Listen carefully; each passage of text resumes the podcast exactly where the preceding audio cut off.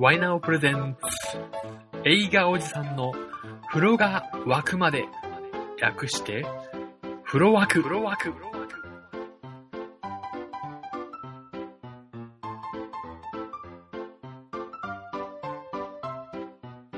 おはこんばんちは。映画おじさんことワイナオです。この番組はお風呂が沸くまでの間に映画について語るという画期的な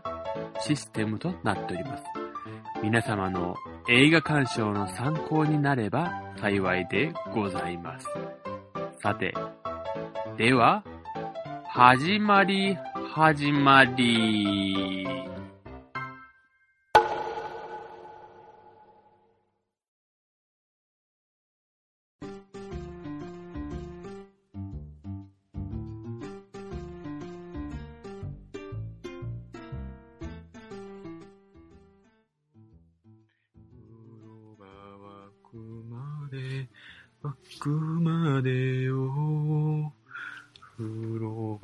風呂が、風呂がく。はい、はじめまして。風呂沸く。お風呂が沸くまでの間に映画を紹介するという画期的システムの映画紹介ということで、私、ワイナオと申します。よろしくお願いします。えー自己紹介しますとですね、えーまあ、今映画最近好きになったんですけども、簡単に言うとアラフォーのサブカル小僧っていうことですかね。ええ恥ずかしながら。なんて、まあ映画のことが最近好きになったんですけども、まあここ最近ちょっといろいろと見る映画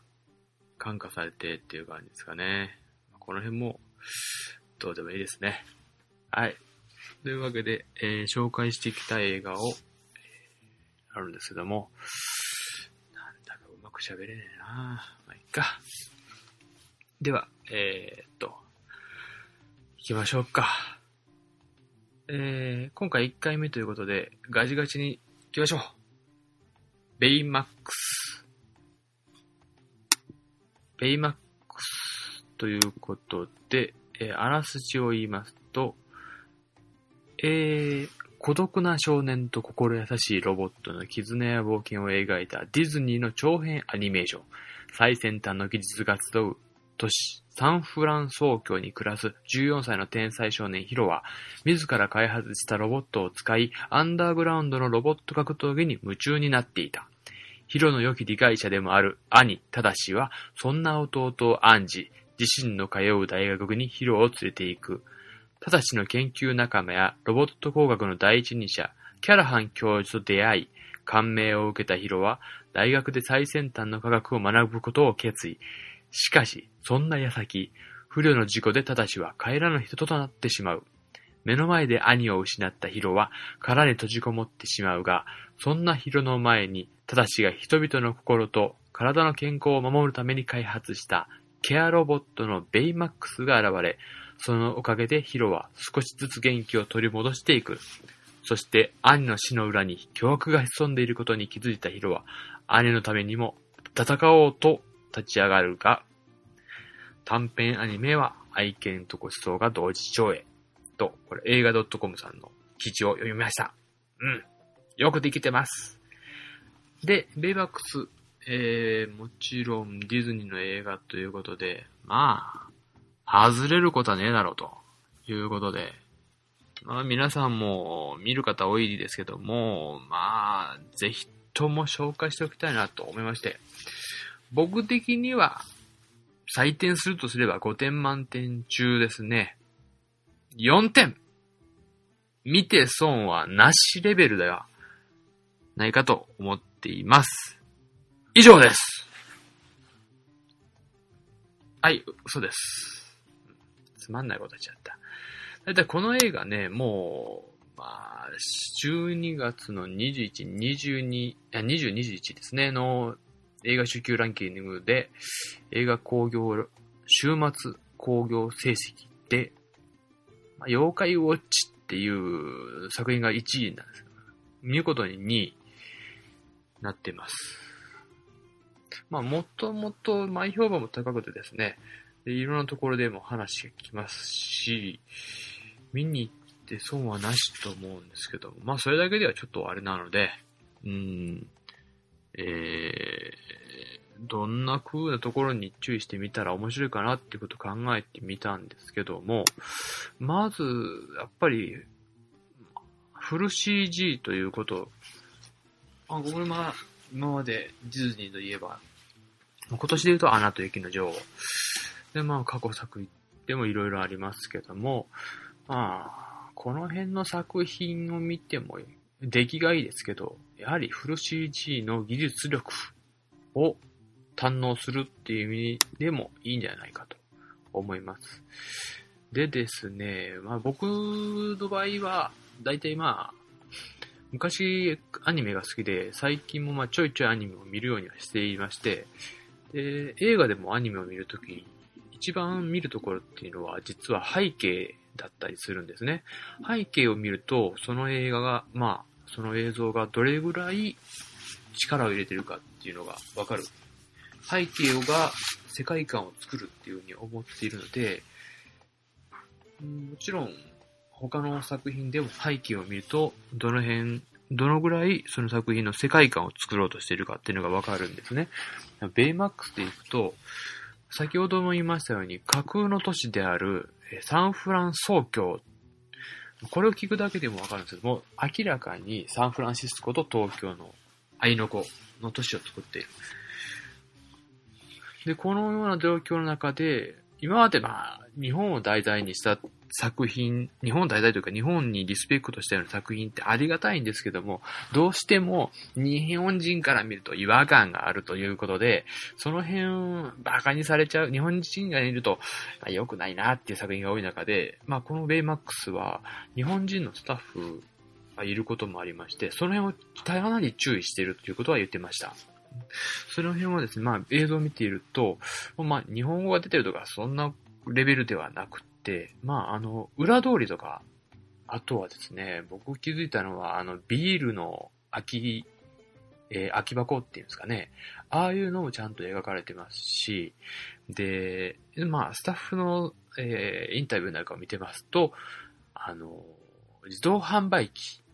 やっぱり日本には自動販売機っていうのが一つのキーワードになっちゃうぐらい自動販売機が多いですね。平和の象徴ですからね、日本の。えー、フランス人が昔、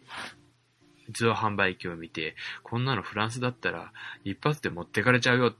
ていうぐらい日本ではもう自動販売機が有名で、で、数も多いと。で、その辺には力を入れたということで、スタッフが、あの、語っているので、まあ、その点を見たりとか、あとはですね、その、今回のその色の使い方っていうのが作品よりも、他の作品よりも気を使っているようで、で、結構メイ、メイドっていうんですかね。明暗の付け方もいいです。あとはそうですね、えー、背景で言う、あ、まあ、背景のこと言っちゃうとあれですね。あの、面白くないんで、まあもちろん、あとよ、そそうですね。まあ、次見てほしい要素としては、あの、ベイマックスっていうのがもともとマーベルコミックスっていう、あの、漫画ですね。アメリカの漫画。アメリカの漫画の原作にしてるっていうことで、えー、しかもそれ、舞台がちゃんと日本なんですよ。日本を舞台にしてるっていうことで、まあ日本リスペクトしてくれた、まあありがたい作品なわけですよね。頼みもしてないのに、日本のこと好きですよって言って、日本のヒーローもの、うん、まあ、ゴレンジャーとか、と、まあ、まあ、その辺のあたりの話であったりするわけですよ。で、まあ、アメリカのコミックということなので、もちろん最近のあの、スパイダーマンとか、あと、アイアンマン、うん、あと、キャプテンアメリカといったところと同じような系列になるですね。で、えー、最そのベイマックス、もちろんディズニーなんですけども、そのマーベルコミックっていうのは別にあって、最近ディズニーが買収して、えー、あの、マーベルコミックシリーズっていうのを作っているっていう背景もあって、今回そういうものを主体として作りたいということで作っている作品で、なおかつその日本を舞台にした、えー、マーベルコミックの漫画が題材になっていると。で、今回作るにあたってどうしてもまあディズニーっていうのは世界戦略を組むっていうこともあるんでしょうね。主人公は日本人に近いキャラクターなんですけども、他のメンバーは、えー、キャラクターもともと日本なんですけども、変えているということらしいんですよ。で、もちろんベイマックス、ベイマックスね、あの、テレビでもバンバン出ているんで、あの造形、マシュマロマンみたいな造形ね、ご存知だと思うんですけども、あれ、もともとはゴリゴリのガチガチのロボットみたいな感じなんですよ。それを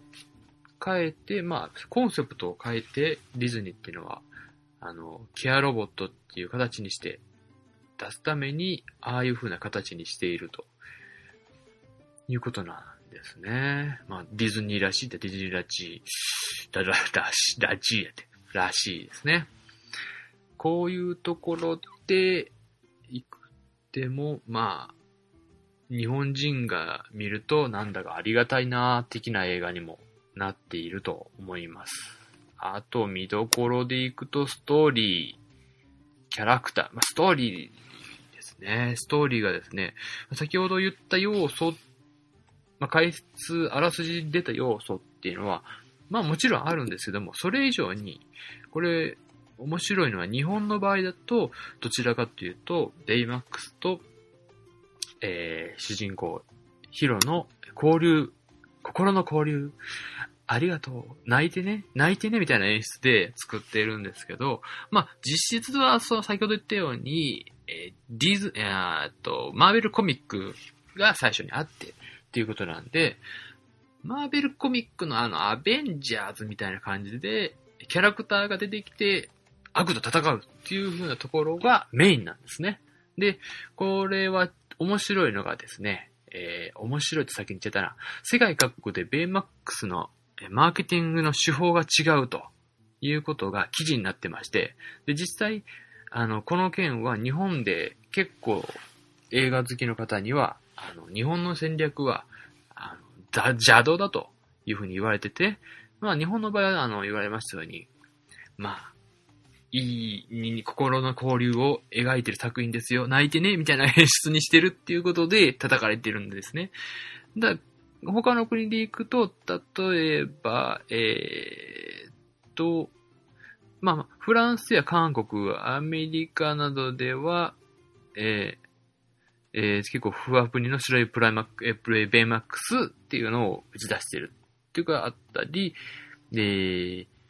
ブラジル、ロシアや中国なんかでは、あの、赤いアーマーを装着したベイマックスが、えー、コスチュームに身を包んだヒロと空を飛ぶようなビジュアルシーンを描いていて、どちらかというと、あの、アクションヒーローもの、アマーベルコミックらしさを出しているということで、まあ映画自体見ると、その、アクションものっていう感じの要素が強いんですね。だからまあそれを間違いではないんですけども、ただ僕の意見としては、日本人には日本人に合った感性というか、あの、人を呼び込むことがまず第一だと思うんで、人を呼ぶことのことで、まあ、見た、ああ、よかったねっていうのが一番だと思うんで、内容と違うじゃないかっていうのも、まあ、それはそれでいいと思うんですよ。過度のネタバレがなければ別にいいと思うんですよ。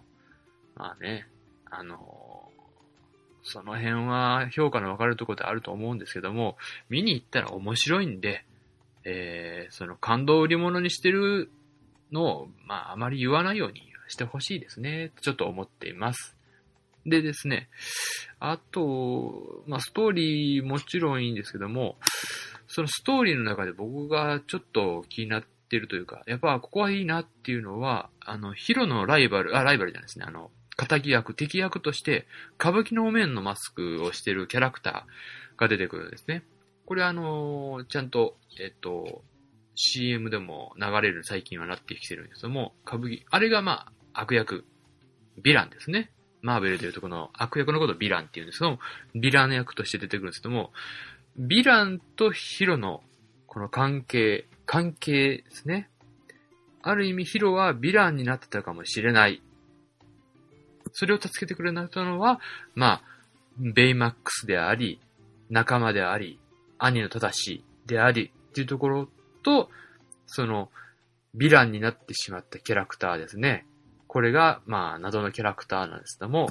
彼がなぜヴィランになってしまって、なぜ彼は、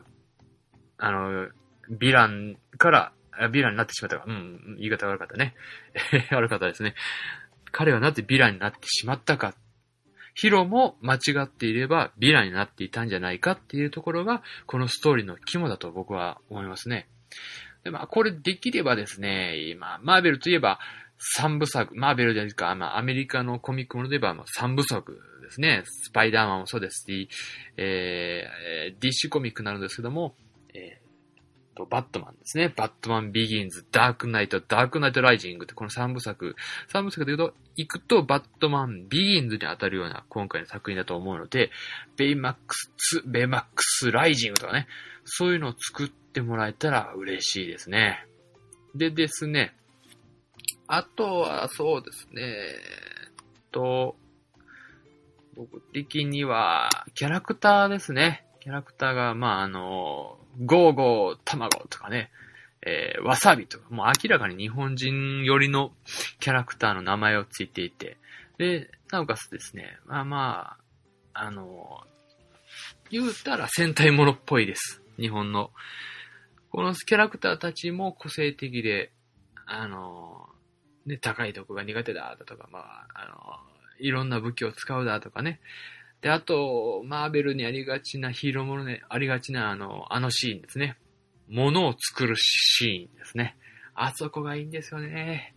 バットマンとかでも、まあ、マーベルかな、あの、あるんですけども、自分たちでこの作っていく過程っていうシーンを、こう、もう、音楽に合わせて、ね、うまくやる。この辺がディズニーですね。ああ、ディズニーはやっぱりうまいなと思っちゃうんですけども、まあ僕、あと、まあ、ディズニーの戦略やなんやら、まあまたこの辺は、ちょっと今日喋れないかなと思うんですけども、苦言を呈するならばですね、これはもう、アメリカ映画の欠点でもあり、まあ、マーベルでもありがちのことなんですけども、散々暴れといて、ね、散々街壊すといて、なんかいい話にしちゃうのどうなの的なことになり声をちょっと思っちゃうところもあるんですけども、まあ、まあね、その辺あまり突っ込んじゃダメかなって。それ言っちゃうと映画やりづらくなっちゃうんですけどね。うん。まあ、とにかく、この作品、まあ、悩んでる方は見た方がいいかなって僕は正直思いますね。で、吹き替えでやってまして、どうもまあ主役級の役でいきますと、その主役のヒロは、ちゃんとした声優さんがやってますし、ん例の、ね、よくありがちな有名人でいくと、えー、おばさんですね、二人、ヒロとタタシっていう兄弟を預かっている二人が、えー、菅野美穂、キャシーってやつですね。菅野美穂さんですね、最近結婚されましたということでと、こういう役もやりますよ。まあまあ、いい年齢ですからね。まあ、アラフォーには、あの、写真集でおなじみの菅野美穂さんですね。で、ヒロの兄貴やってます。まあ、途中でな、な、亡くなってしまうんですけども、その兄役を小泉孝太郎と。まあ、この辺もリアルに兄貴ですよ、と。ね。うん、なんかバカにした言い方してるんですけど、まあ、僕ちょっと吹き替え版でまだ見てないんで、えー、また見に行きたいなと思ってるんで、次はあの 3D の吹き替え版で見たいと思ってます。で、よければあの、ね、字幕版っていうかね、やっぱり言語を、元の言語の作品で見たいなっていうのが、映画見るときの鉄則にしちゃってるんで、まあ、その辺はもう柔軟にしてもいいんじゃないかと思いますね。見ていると、声優さんもちゃんとプロの方使われて見やすくなってると思いますし。うん、あとは、そうですね、パンフレットがですね、これ、よくわかんない。まあまあ、有名人 で読んだらいいのかなと思ってと、何の関係もない、えー、女子レスリングの浜口京子さんが文章を書いてますね。よく なんでしょうね、これね。よくわかんないですね。なんでお前が書いてるんだっていう感じですよ、本当他に、他に書くことあるだろうっていうね。あと、菅野美穂さんと小泉孝太郎が、まあ、あの、1ページずつ。まあまあね、有名で使うのはしょうがないですね。あと言うとく、まあこの辺、パンフレットもなかなかできているんですけど、好きな記事でいくと、まあロボットのことを、えー、春日智明さんっていう方が書いてらして、確かに今回もロボットがですね、えー、無表情っていうか、まあ言われた通りにしかしないと言うんですね。その言われた通り作ることしかしないんで、まあ、あの、その心の交流が、あの、難しい。その辺のやりとりがまた面白いんじゃないかと思いますね。えー、あなっちゃったえー、お風呂沸いたようなので、ここまでとさせていただきます。まあ、ベイバックス、うん、これはもうやっぱり、ね、僕的にはアナと雪の女王はもうどうでもいい作品と言って、どうでもいいと言ってたんですけど、まあ、不満があった作品で、まあ、よ、前、前から評判高いですし、アクションシーンもね、すごいですからね、何しかも、うん、あの、動きとかもすごいんで、まあ、ドラえもん 3D 見るぐらいなら、この作品で見た方が、お金で言うとね、お金のことが大事ですから、お金が、ちゃんと消化されますよっていう意味でも、この作品に行ってほしいですね。でですね、まあ僕の採点は5点満点14点で、えー、映画としておすすめするのはやっぱり4、5点満点14点。星4つですね。ぜひね、あの、まあ、老若男、老若男女見ていただける作品じゃないかと思うので、ぜひぜひ皆さん見ていただけたらと思います。じゃあ、あの、お風呂入ってくるんで、まあ、ちょっと、申し訳ないですけど、この辺で切り上げたいと思います。では、これにて、バイなら。